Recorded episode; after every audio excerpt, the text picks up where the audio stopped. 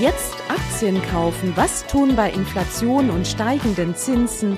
Wie tickt die Wirtschaft? Hallo und herzlich willkommen bei Focus Money Talks, dem Podcast mit Heike Bangert und Verena Sepp zu allen Themen rund um euer Geld.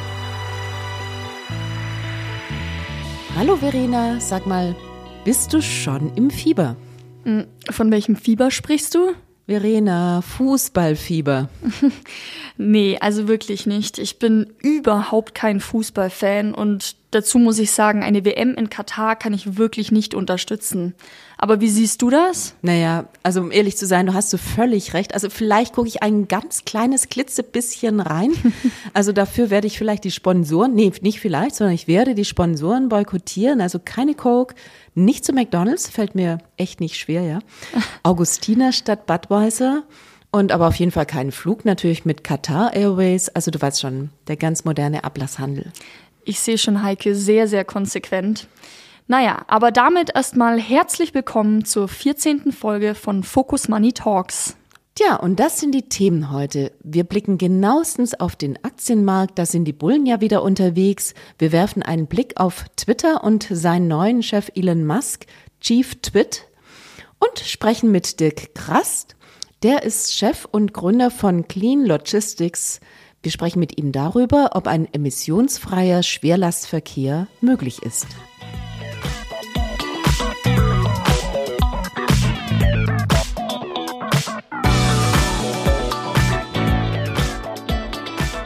Tja, an den Finanzmärkten läuft's. Zum Wochenstart stieg der DAX auf 14.360 Punkte, ein neues Fünfmonatshoch. Aber das Fragezeichen am Markt ist trotzdem riesig. Befinden wir uns in einer Bullenrallye oder lauert doch die ein oder andere Bärenfalle? Dann lass uns das doch einmal durchspielen. Das passt zu unserer neuen Rubrik Bulle und Bär oder wie wir sagen, Bullin und Bärin. Willst du dafür oder willst du dagegen sprechen? Hm, ich bin heute mal die Optimistin, Heike. Na dann. Ja, also erst kürzlich konnte der DAX seine 200-Tage-Durchschnittslinie erobern. Die lag bei rund 13.600 Punkten und seitdem verläuft er darüber. Ein eindeutiges Kaufsignal. Aber noch viel wichtiger sind die sinkenden Zinserwartungen in den USA. Kürzlich überraschte der deutliche Rückgang der US-Inflation im Oktober von 7,7 Prozent. Experten hatten eigentlich ursprünglich mit 8,0 Prozent gerechnet. Schub für den DAX. Stimmt, Punkt für dich. Aber die Erwartung ist ja, dass der Zinserhöhungszyklus in der Dynamik seinen Höhepunkt tatsächlich überschritten hat. Und selbst wenn dem so ist, so könnten die Zinsen noch eben langsam und noch sehr lange weiter steigen, sodass dir als Neubulle dann vielleicht doch die Puste ausgeht, oder? Naja, Anleger rechnen nur noch mit drei weiteren Zinsschritten der US-Notenbank Federal Reserve. Genau, und das ist eben die Annahme, die könnte am Ende nicht stimmen. Was, wenn sich die Wirtschaft doch etwas schneller nach oben bewegt als erwartet und die Inflation wieder anzieht, ja? Das Pessimismus ist ja selbst in der deutschen Wirtschaft gewichen. Die ZEW-Konjunkturerwartungen haben sich im November deutlich verbessert. Das stimmt. Da wirken auf alle Fälle zwei Kräfte gegeneinander. Aber die Erholung kann auch als Argument für steigende Kurse dienen. Gestützt wird der Markt gleichzeitig immer wieder durch die Hoffnungen, dass die Führung in China weitere Lockerungen im Kampf gegen mhm. Corona auf den Weg bringen könnte. Wie du weißt, als zweitgrößte Volkswirtschaft der Welt sorgen schon kleinste Entschlüsse in China für große Bewegungen an den weltweiten Börsen. Ja, stimmt. Das ist auf jeden Fall ein Treiber, gebe ich zu. Mhm. Ja, und vielleicht auch das Signal auf dem G20-Gipfel auf Bali. Ne? Hast du den Händedruck gesehen? Na klar, habe ich den gesehen. Xi Jinping und Joe Biden, fast wie in alten Zeiten. Aber hallo. Aber hallo, ja. Lassen wir das mal so stehen. Aber wir müssen natürlich einen Blick auf die Vermögenswerte werfen. In den USA beispielsweise. Die Konditionen für den Immobilienkauf sind so schlecht wie 1983 nicht mehr. Das gilt früher oder später eben auch für die Anschlusskredite. In Großbritannien sehen wir es bereits. In den USA kommt's. Und das natürlich auch mit Verzögerung zu uns. Mm, stimmt. Punkt für die Bärin, muss ich dir lassen. Du, noch riskanter, und das dürfen wir überhaupt nicht verschweigen, die Kryptopleite, ja. Nach der Schieflage der Kryptobörse FTX sind offenbar mehr als eine Milliarde Dollar in Kundengeldern verschwunden. Also verschwunden ist immer relativ, aber trotzdem, es geht die Angst um, dass sich das auf die Finanzmärkte auswirkt. Und selbst wenn der neue BaFin-Chef Mark Branson sagt, der jüngste Absturz wäre gerade noch zur rechten Zeit gekommen, also die Verflechtungen zwischen den traditionellen Finanzmärkten und dem Kryptowährungen sind noch begrenzt, aber so sind sie eben da. Gut auch, bislang waren die Zahlen in der Berichtssaison weniger schlimm als befürchtet. Viele Unternehmen konnten die stark gesunkenen Erwartungen deutlich übertreffen. Ja, das ist absolut ein Punkt äh, für die Bullen.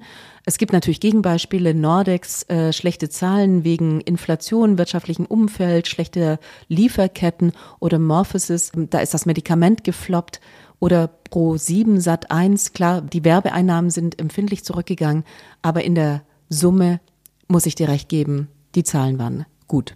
Also habe ich gewonnen? Ich fürchte.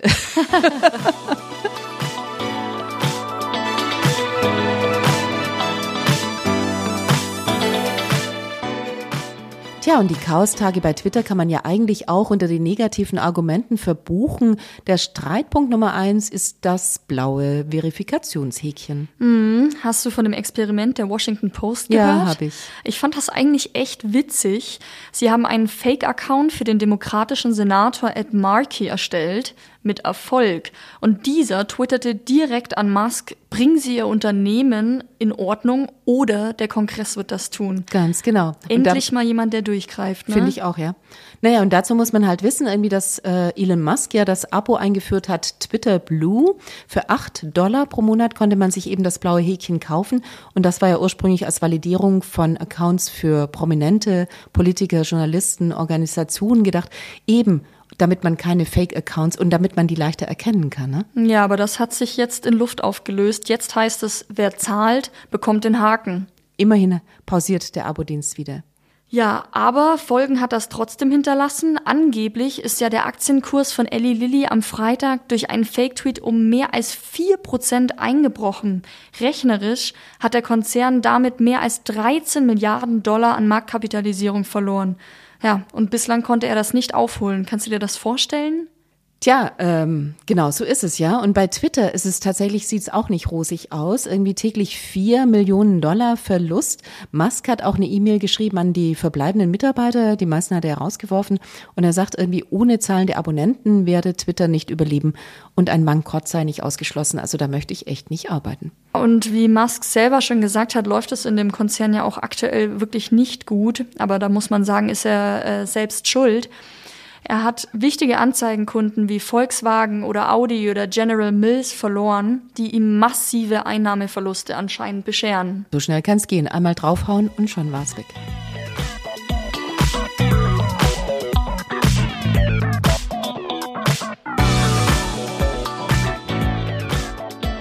Kommen wir zu unserem Thema der Woche. Ein super spannendes Thema. Brennstoffzellen für den Schwerlastverkehr. Ja, und zwar deshalb, weil die 40-Tonner ja am allermeisten rauspusten. Also es nur 6 Prozent des Lastverkehrs ist der Schwerlastverkehr. Die fahren aber 24 Prozent der gesamten Kilometer und verursachen 45 Prozent der CO2-Emissionen. Puh, das abzuschaffen wäre definitiv wünschenswert. Aber dazu hast du ja diese Woche mit Dirk Krast gesprochen. Ja, Dirk Krast hat sich über dieses Thema eben nicht nur den Kopf zerbrochen, sondern auch gleich Clean Logistics gegründet. Die Firma ist börsennotiert und hat dieses Jahr einen emissionsfreien 40-Tonner präsentiert und ein Bus fährt auch schon übrigens durch die Uckermark. Naja, hören wir mal rein. Herr Krass, vielen herzlichen Dank, dass Sie heute bei uns sind und äh, mit uns das Geschäftsmodell besprechen. Ein ganz spannendes. Es geht um die Energiewende, es geht um alternative Antriebe. Die Firma ist Clean Logistics. Wir kennen sie alle letztlich an der Börse. Ist jetzt noch nicht im DAX, ja, wer weiß. Aber jeder fängt mal klein an. Wir sprechen heute darüber, äh, wie man den Schwerlastverkehr emissionsfrei gestalten kann. Das ist ja was, was man sich so eigentlich gar nicht vorstellen kann. Mal so gefragt, Hand aufs Herz, wie sind Sie eigentlich heute ins Büro gekommen? In der Tat zu Fuß. Das liegt aber auch schlicht und einfach daran, dass meine Frau mich heute mit dem elektrisch angetriebenen Pkw gefahren hat und ich die letzte Strecke zu Fuß bewältigen musste. Also es ist schon so, dass man sich da auch beweisen muss und dass letztlich irgendwie das, was man arbeitet, dass man es auch privat umsetzt. Ist das so eine Art Überzeugung bei Ihnen? Auf jeden Fall. Leider sind Ihnen an vielen Stellen ja die Möglichkeiten gar nicht gegeben, äh, möglichst emissionsfrei durch die, äh, durch die Weltgeschichte zu kommen. Gelingt mir natürlich nicht immer, weil ich äh, an der einen oder anderen Stelle natürlich auch Termine äh, außerhalb Deutschlands wahrzunehmen habe und da muss ich eben fliegen. Äh, da müssen wir deutlich mehr tun. Von daher glaube ich, dass man an der Stelle auch mit gutem Beispiel vorangehen muss. Genau, lassen Sie uns über die Firma sprechen. Also ich habe mir das angeguckt und dachte, okay, der hält nichts von Kleckern, da geht es echt um Klotzen. Sie wollen nicht irgendeinen Verkehr emissionsfrei gestalten, sondern den Schwerlastverkehr, das sind also die 40 Tonner, diejenigen also, die im Grunde genommen irgendwie so richtig viel rauspusten. Wie sind Sie auf die Idee gekommen? Also ich bin einer der Gründer, muss ich dazu sagen. Mein, mein Co-Gründer ist mein Kollege Dirk Lehmann, der in unserer Konstellation auch äh, der Techniker ist. Der Dirk Lehmann, der ist schon lange Zeit im Bereich der, der emissionsfreien oder emissionsreduzierten Mobilität als Schiffbauer unterwegs. Und ich habe ihn 2017 kennengelernt äh, als ich noch als Spediteur unterwegs war und äh, darüber nachgedacht habe, aufgrund von Nachfragen meiner Kunden, wie bekommt ihr grüne Transporte auf die Straße? Und äh, in 2017, das werden Sie erinnern, da haben wir wirklich überhaupt noch nicht darüber diskutiert, wie wir tatsächlich Mobilität auch emissionsfrei bekommen. Ich musste aber etwas tun, weil, wie gesagt, die Kundenanfragen immer größer wurden und ich bin dann in die Szene der sogenannten Hersteller, der großen Hersteller gegangen, nachgefragt, was könnt ihr für mich tun? Äh, könnt ihr mir Fahrzeuge liefern, die emissionsreduziert, bestenfalls emissionsfrei fahren können? Und mein Ansinn ist da mehr oder weniger als abstrus abgetan worden. Aber die Kernaussage war grundsätzlich, machen sich keine Gedanken über, äh, über den Diesel, den werden sie auch 2030 noch fahren. Also das ist tatsächlich so, dass gerade die Großen, wenn ich das richtig verstehe, also elektrisch betrieben nicht fahren können. Gerade die Großen brauchen diesen Zusatzwasserstoffantrieb. Äh, wie sind Sie darauf gekommen? Ja, das will ich vielleicht noch mal kurz erläutern, weil die Geschichte geht in dem Moment noch weiter. Wir haben dann genau aus dieser Frustration heraus darüber nachgedacht, was können wir im Güterverkehr besser tun, was können wir machen. Und da kommt der Dirk Lehmann ins Spiel, der gesagt hat, du, das ist überhaupt kein Problem wir nehmen da eine Zugmaschine, diesen 40-Tonner, den Sie eben gerade eingangs erwähnt haben. Das ist das Fahrzeug, das die höchsten Zulassungszahlen mit dem höchsten CO2-Ausstoß hat in Deutschland und natürlich auch in Europa. Äh, und der hat zu mir gesagt, wir schmeißen das mal alles raus, was fossil ist, bauen dort emissionsfreie Komponenten ein und können dann tatsächlich deinen grünen Transport durchführen. Und so ist das Projekt entstanden. Jetzt auf Ihre Frage zurückzukommen. Wir reden, wir reden hier in der Tat nicht nur über batterieelektrische oder Brennstoffzellenelektrische Antriebe, das ist das, was immer genannt wird, aber beide Antriebe waren in der Tat 2017, 2018 noch überhaupt nicht verfügbar. Man hat in der Tat nur über den Diesel gesprochen. Und erst in 2020, als die Umweltaktivisten deutlich mehr Gehör gefunden haben, begann man ja auch in der Politik darüber nachzudenken und genau diesem Ansatz, sind dann auch erst die Hersteller gefolgt und haben begonnen, sich in der Tat auch mit diesen sogenannten emissionsfreien Antrieben zu beschäftigen. Und ganz kurz nur noch mal zum Unterschied zwischen beiden Fahrzeugtypen. Für mich gibt es kein oder, also Batterie oder Brennstoffzelle. Für mich gibt es nur ein und als Logistiker. Ich bin ehemaliger Marktteilnehmer und ich sage, der Markt sagt, was wir an Fahrzeugen benötigen. Brauchen wir im Nahverkehr ein batterieelektrisches Fahrzeug, das durchaus auch äh, effiziente Vorteile hat äh, im Vergleich zum Brennstoffzellenelektrischen Fahrzeug, aber deutlich zu schwer ist, wenn Sie auf die Reichweite gehen wollen oder aber auch die, die Ladeinfrastruktur nicht zur Verfügung haben, denn sie brauchen enorm viel Energie, wenn sie ein solches Fahrzeug mit Fast Charger beladen wollen. Das kennen Sie alle aus dem Privatbereich. Beim Brennstoffzellenelektrischen Lkw ist es nichts anderes, als dass wir dort Brennstoffzelle und Wasserstofftank als Range Extender haben. Das heißt, wir erweitern die Reichweite und sind somit in der Lage, in den Güterfernverkehr zu gehen, den wir tatsächlich entlasten wollen und das Thema der Infrastruktur äh, deutlich einfacher, besser zu gestalten ist durch die deutlich höhere Flexibilität. Herr Krass, erzählen Sie mir ganz kurz nochmal, oder was ich gerne wissen möchte, warum sind eben solche 40 Tonne nicht wirklich geeignet, äh, rein elektrisch betrieben zu werden? Hat das was mit der, auch mit der Ladeinfrastruktur zu tun? Genau richtig, äh, Frau Banger, das hat etwas mit den Einsatzzeiten zu tun und den jeweiligen Reichweiten. Wenn ich mit meinem Schwerlast-LKW über 300 Kilometer ähm, bis zu 24 Stunden einsatzbereit sein möchte, dann muss ich schnell Energie aufnehmen.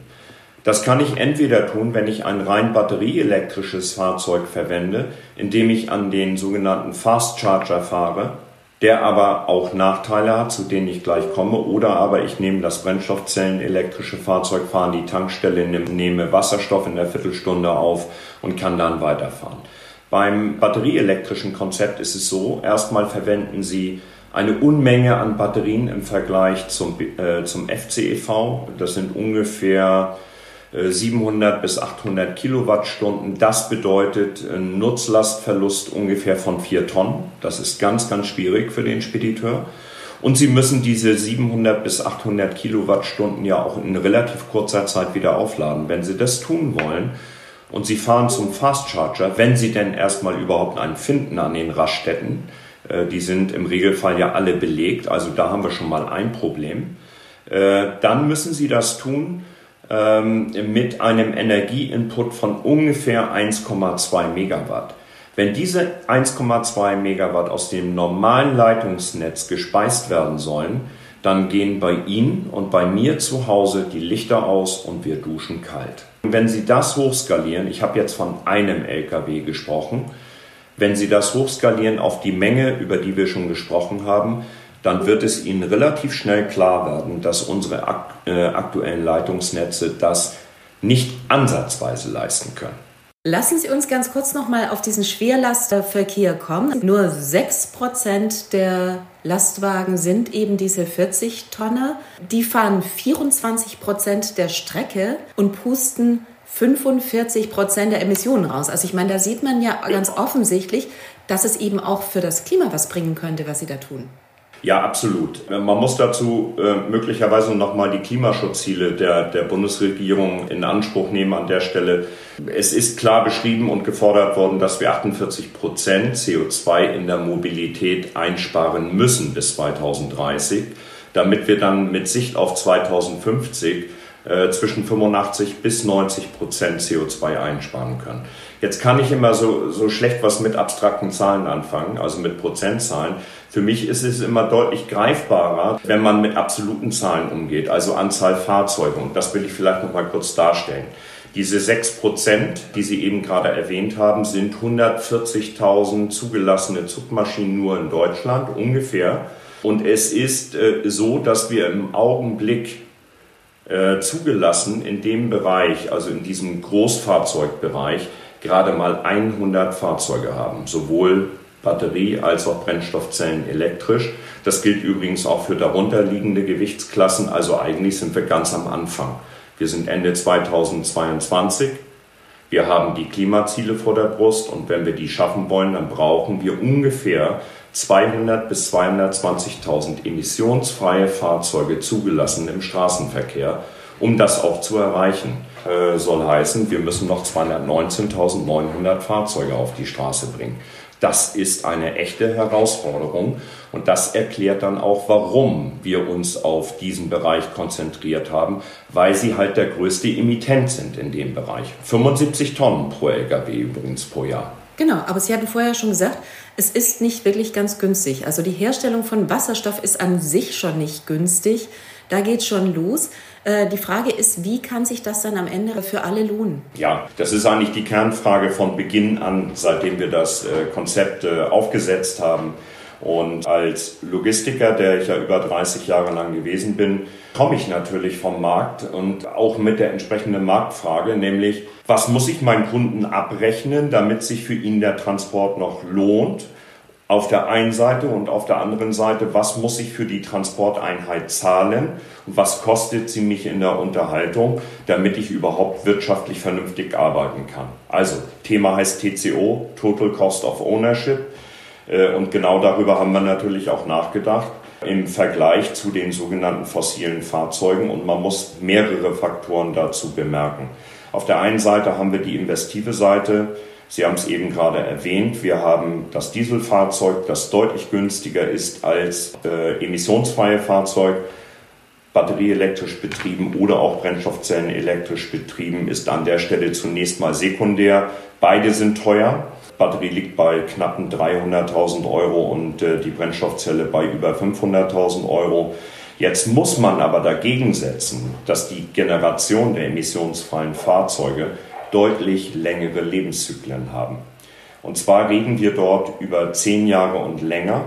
Das liegt schlicht und einfach äh, an dem Punkt, äh, dass die Komponenten, die verbaut werden für emissionsfreie Fahrzeuge, deutlich verschleißarmer und wartungsfreier sind.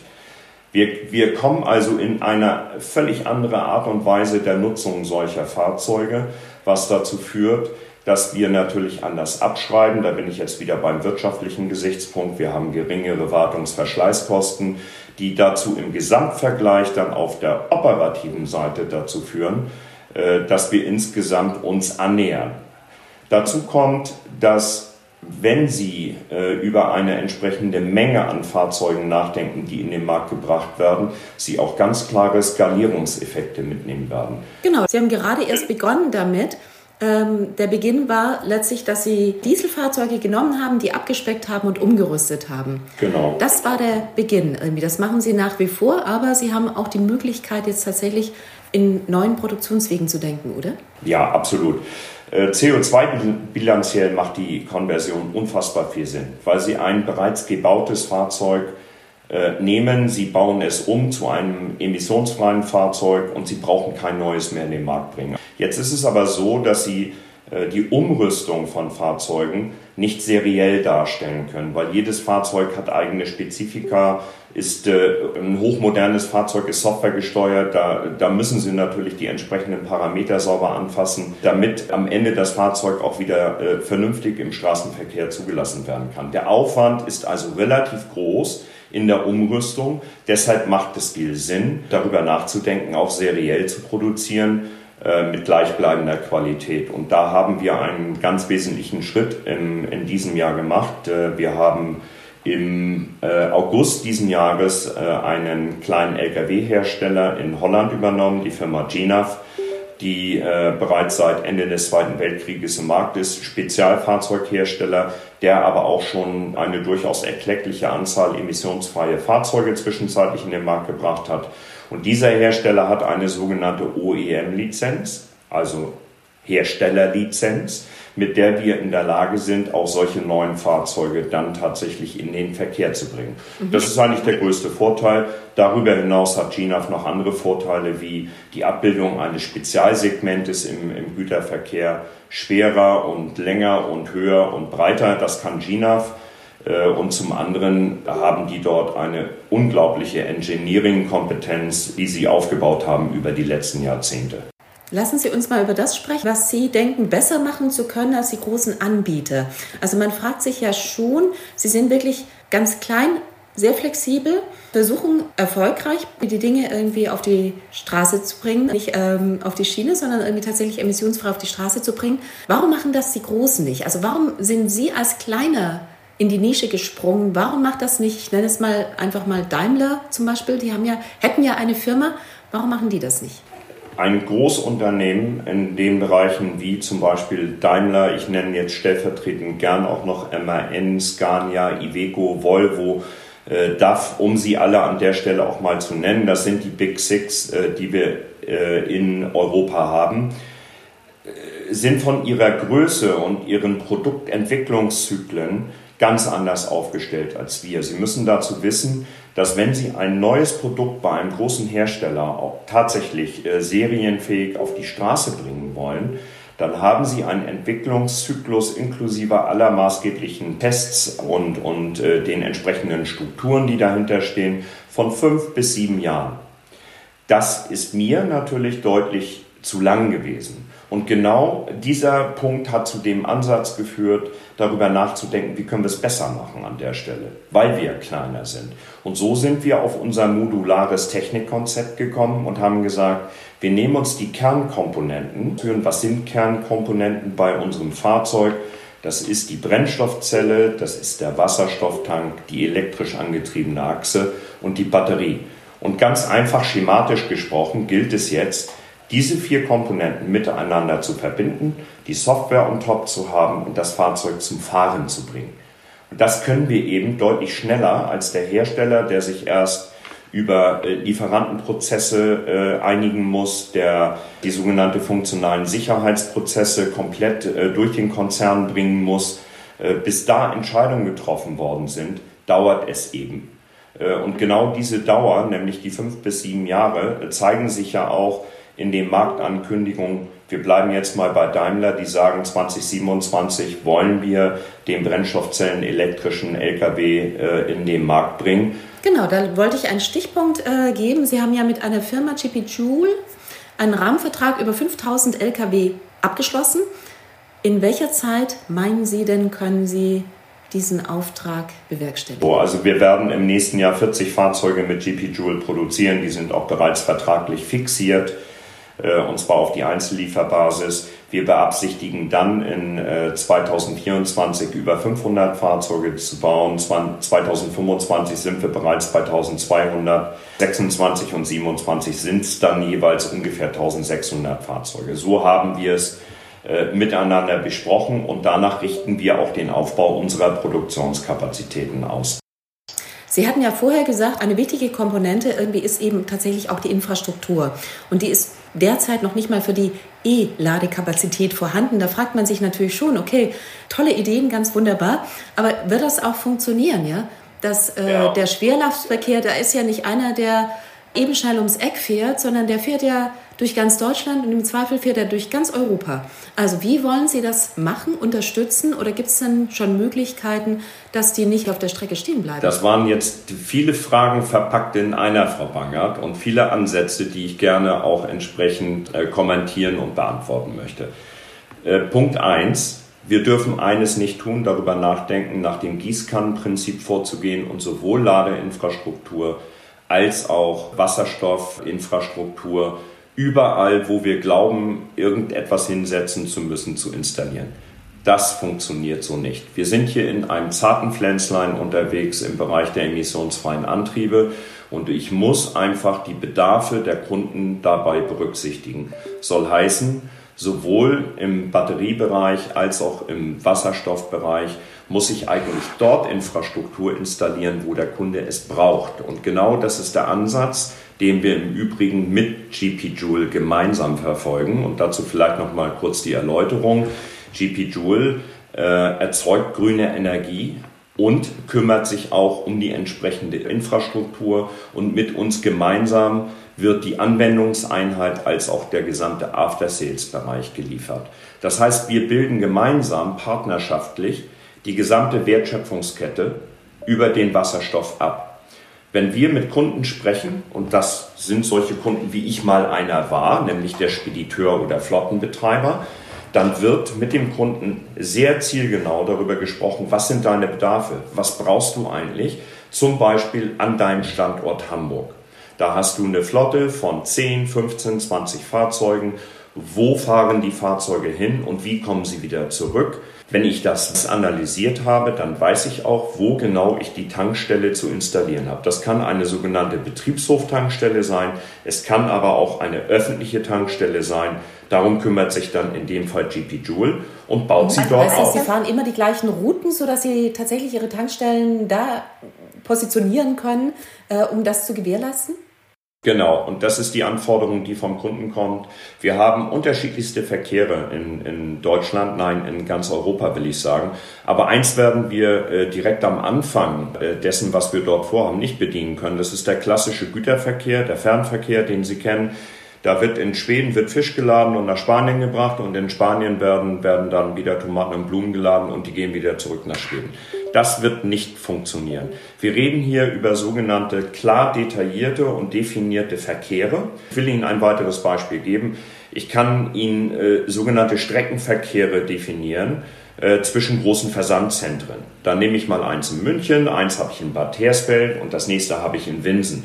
Das sind jeweils Streckenabschnitte von 500 Kilometern, die fahre ich mit meinem LKW jeden Tag mehrfach oder mit mehreren Lkw mehrfach, aber es sind immer die gleichen Lkw. Dann macht es ganz viel Sinn, die Wasserstofftankstelle 1 in München, die zweite in Bad Hersfeld und die dritte in Winsen zu installieren. Und so bauen wir dieses gesamte Ökosystem, so nenne ich das immer, sukzessive auf und darüber generiert sich auch tatsächlich die Menge an Infrastruktur, die wir brauchen. Es ist ja so, dass sehr viele, die sich auch mit diesem Thema befassen, irgendwie sagen, der Schwerlastverkehr, der gehört eigentlich auf die Schiene, der gehört gar nicht auf die Straße. Jetzt machen Sie ja genau das Gegenteil. Was würden Sie denn dem entgegnen? Da kommt wieder der Logistiker in mir durch. Wissen Sie, seit 35 Jahren höre ich das. Ich bin Verfechter der Schiene. Ich möchte gerne meine Güter und ich wollte gerne meine Güter auf die Schiene bringen. Das ist nie gelungen, weil die Bahn schlicht und einfach weder die Infrastrukturmöglichkeiten hatte und die notwendigen Trassen dargestellt hat. Wir haben insbesondere auch ein Problem in der Verteilung zwischen Personen- und Güterverkehr. Das heißt, sie haben auf der Bahn leider keine Verlässlichkeit. Und bevor nur ein kleines Beispiel. Bevor Sie eine Trasse neu planen können und diese dann auch implementieren, vergehen mit Sicherheit nochmal 20 bis 30 Jahre inklusive Planfeststellungsverfahren mit den Bürgerbegehren, die dahinter stecken, die nicht dazu führen, dass wir die Straße entlasten können. Es ist vielmehr so, dass der Trend äh, in den letzten Jahren in Richtung äh, Straße gegangen ist. Das nennt man Modalsplit, also die Aufteilung zwischen Straße, Schiene und äh, Binnenschiff. Und die Straße gewinnt immer mehr an Bedeutung, leider muss ich an der Stelle sagen, weil sie einfach dort auch die notwendige Flexibilität als äh, Flottenbetreiber haben. Der Kunde erwartet, dass seine Ware punktgenau, pünktlich zu einem Zeitpunkt X auch zur Verfügung steht. Äh, und äh, diese Möglichkeit, äh, die bietet Ihnen die Bahn leider nicht. Okay, das bedeutet also, dann soll die Ware wenigstens emissionsfrei ankommen. Das ist das irgendwie, was äh, Sie versuchen. Die Frage ist natürlich schon, wie lange, wenn ich einmal tanke bei Ihnen, also wie lange äh, fahre ich dann und äh, wie lange dauert das, den Tank wieder voll zu machen? Also ich habe jetzt in den ersten Prototypen, die wir ja in diesem Jahr auf die Straße gebracht haben, äh, der hat eine Reichweite zwischen 500 und 550 Kilometern ungefähr. Das ist äh, physik physikalisch begründet. Wir verwenden sogenannten Druckwasserstoff, 350 Bar Wasserstoff der mir die Möglichkeit gibt, mit seiner Menge von 43 bis 44 Kilo Tankinhalt bei einem Verbrauch von ungefähr 8 Kilo auf 100 Kilometern genau diese Reichweite zu erzielen. Es wird im Augenblick an weiteren äh, Konzepten auch mit anderen Arten des Wasserstoffs äh, experimentiert. Es werden weitere Prototypen aufgebaut. Ich denke schon, dass wir auf Sicht äh, zu Reichweiten kommen können zwischen 700 und 900 Kilometern. Das wird aber noch einige Zeit dauern. Ich tanke natürlich unterwegs. Komme ich da nach Spanien? Oder bleibe ich da unterwegs mal stecken, weil in Frankreich die Infrastruktur nicht ausgebaut ist? Also wenn Sie entlang der Trassen die entsprechende Infrastruktur aufgebaut haben, dann geht das natürlich. Also dieser sogenannte ungeregelte Fernverkehr, über den ich vorhin gesprochen habe, der wird sicherlich noch einige Zeit benötigen. Äh, wenn man aber die Gesamtanzahl an Fahrzeugen in Europa sieht, die wir augenblicklich unterwegs haben, das sind gerade im Sattelzugmaschinenbereich 2,3 äh, Millionen Fahrzeuge, äh, dann werden wir da bestimmt noch einige Zeit brauchen, um tatsächlich diese Fahrzeuge auch emissionsfrei zu gestalten. Und die Frage, auf, worauf Sie abzielen, ist ja das Thema Infrastruktur insgesamt. Das gilt gleichermaßen für eine Ladeinfrastruktur wie auch für die, für die Tankstelleninfrastruktur, für den Wasserstoff. Wir haben bei beiden natürlich entsprechende Vor- und Nachteile, wenn wir emissionsfrei fahren wollen. Und deswegen müssen wir einfach die Kunden also die Flottenbetreiber von Beginn an mit einbinden, damit wir genau diese Infrastruktur auf Sicht aufbauen. Und die Reichweite, die ich Ihnen genannt habe, die reicht aus für mein München, Bad Hersfeld, Winsen-Thema. Und genau das diskutieren wir gerade mit den Kunden, äh, die mit uns unterwegs sind. Und glauben Sie mir, die Nachfrage ist riesengroß, gerade in Zeiten von ESG. Genau, bei Ihnen geht es ja nicht nur um die LKWs, sondern es geht auch um Busse. Sie haben einen solchen Bus oder einen Prototypen in der Uckermark abgestellt. Fährt er schon? Äh, da sind mittlerweile zwei in Betrieb. Das sind auch ganz normale ÖPNV-Busse gewesen, die äh, mit Diesel unterwegs gewesen sind.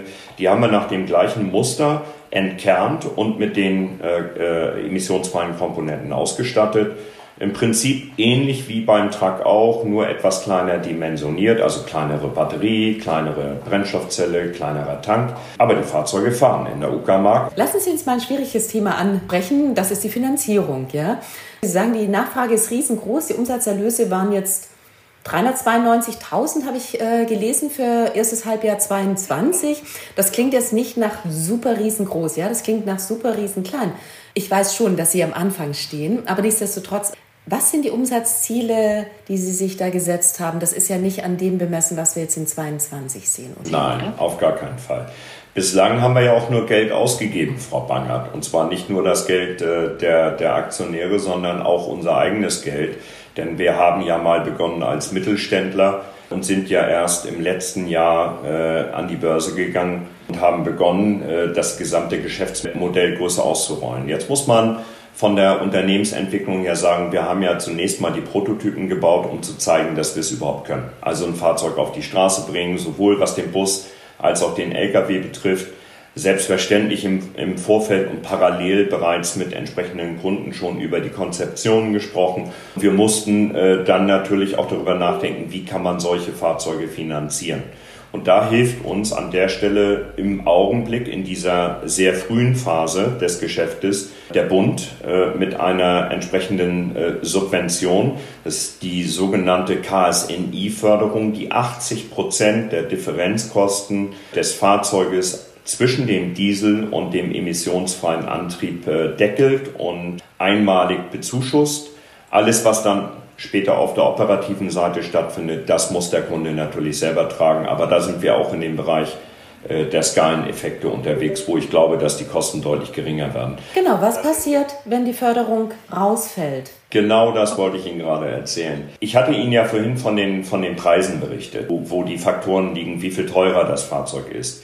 Es gibt ein klares Ziel, das wir auch mit unseren Einzelkunden, aber auch mit unserem Großkunden GP Tool besprochen haben. Wir, muss, wir müssen innerhalb der nächsten wenigen Jahre, äh, bis die großen Hersteller in den Markteintritt gehen, auf äh, Eingangspreise kommen, die deutlich unter dem liegen, was wir heute haben und somit ohne Subvention auskommen. Das muss das Ziel sein. Die Möglichkeit besteht definitiv.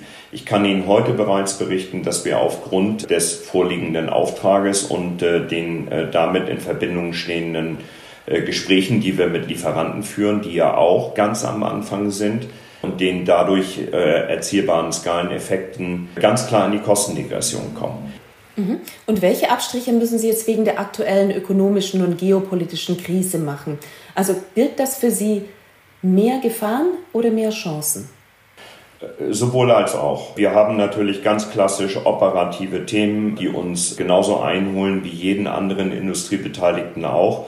Das Thema Supply Chain ist an der Stelle zu nennen, äh, die Lieferkettenstörungen mit denen auch wir konfrontiert werden. Wir hätten uns das gern auch anders vorgestellt und äh, äh, lieber die Komponenten in eigener Hand gehabt. Das können wir aber nicht. Wir sind auch an der Stelle auf äh, Lieferanten angewiesen. Insofern hat uns das da negativ getroffen. Positiv an der Stelle zu nennen, obwohl Krisen niemals positiv sind, aber positiv zu nennen ist an der Stelle einfach eine, eine drastische Erhöhung der Nachfrage, da die, die Ziele noch klarer untermauert worden sind und gerade jetzt im Bereich der energetischen Krise, in der wir uns ja gerade befinden, ist eines ganz klar, wir müssen uns deutlich unabhängiger machen und das funktioniert eben nur mit regenerativen Energien, die deutlich ausgebaut werden müssen, wenn wir sauber werden wollen. Aber Sie sind schon ein bisschen in der Zeitfalle, dass Sie sagen, irgendwie, äh, es verzögert die Produktion auf der einen Seite und müsste eigentlich viel schneller werden. Ja, ich würde gerne schneller werden, aber das ist nicht nur eine Frage der Teile und eine Frage der, der Kapazitäten, sondern natürlich auch eine Frage des Wachstums der Organisation. Das muss man auch deutlich konzidieren. Wenn ich sehe, in welchem äh, Zeitraum wir mit welcher Geschwindigkeit äh, gewachsen sind und äh, wie genau dieses Thema auch in den Griff zu nehmen ist, da muss ich sagen, da hilft mir meine Erfahrung und äh, auch meinem Kollegen Dirk Lehmann mit seiner Erfahrung im Aufbau von Unternehmen, dass wir an der Stelle schon mal auch den Anker reinhauen, damit wir in dem Organisationswachstum immer noch genügend Kontrolle ausüben können, damit wir unser Ziel auch tatsächlich erreichen. Ich glaube schon, dass wir die Stückzahlen, die ich Ihnen genannt habe, bauen können. Da halte ich auch äh, dran fest und Schwierigkeiten gilt es wie immer im Leben zu umschiffen. Da hilft uns natürlich auch unser Netzwerk, äh, was wir über Jahrzehnte hinweg aufgebaut haben, aber auch unsere Erfahrung. Absolut. Letzte Frage, da hatten wir schon drüber gesprochen, ganz am Anfang. Das sind nochmal die Großen, die Sie alle aufgezählt haben. Also die Krise vor Augen und Ihre Pläne vor Augen. Sind Sie gut darauf, dass Sie im Rennen mit den Großen das tatsächlich schnell genug schaffen?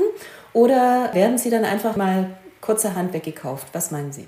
Also ganz sicher ist das nicht unser Ziel. Ich habe äh, im Fokus nach wie vor das Thema der der Nachhaltigkeit und der Veränderung der äh, nachhaltigen Mobilität, um das so deutlich zu sagen. Ich möchte in der Tat gemeinsam mit meinen Kollegen, mit meinem Partner den grünen Fußabdruck hinterlassen und das bleibt auch dabei und das wird auch in den nächsten Jahren der Fall sein.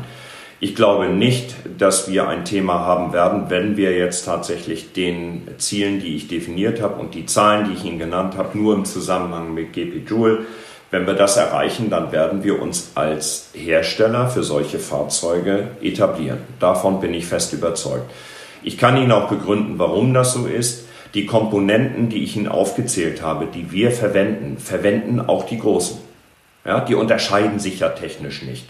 Und wir haben sogar zwei Vorteile. Es gibt äh, bei uns die elektrisch angetriebene Achse, die wir selber konzipiert haben meines Wissens nach im Augenblick die einzige Achse europaweit, äh, die mit sogenannten Radnabenmotoren arbeitet. Dadurch haben wir einen wahnsinnig äh, großen Vorteil im Platzbedarf. Wir arbeiten also komplett getriebelos. Das soll heißen, dass wir an der Stelle durchaus auch, man nennt es ja in, mittlerweile neudeutsch auch USP, also ein Alleinstellungsmerkmal mit dem, was wir dort tun. Äh, und zum anderen haben wir auch das Thema der Tanksysteme, das wir gerade mit Partnern äh, konsequent weiterentwickeln, die uns auch ein Stück weit fertigungstiefer machen und wie gesagt auch etwas unabhängiger. Und wir denken sogar darüber nach, irgendwann in Zukunft äh, mit diesen Konzepten auch drittmarktfähig zu sein.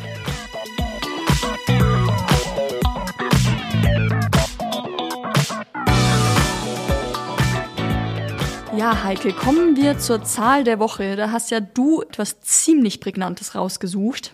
Ja, um ehrlich zu sein, es gibt viele Zahlen der Woche, aber eine irgendwie, die muss unbedingt genannt werden. Ab dieser Woche, ich sage jetzt mal ab heute, ja, leben acht Milliarden Menschen auf dieser Erde und man muss dazu wissen, für die erste Milliarde brauchte die Menschheit Hunderttausende von Jahren und jetzt geht's halt furchtbar schnell. Also seit 1950 schon mal dreimal so viel wie damals. Ein Ende des Wachstums ist eben noch nicht in Sicht. Die UN rechnet damit, dass in 2037 neun Milliarden auf der Erde sind.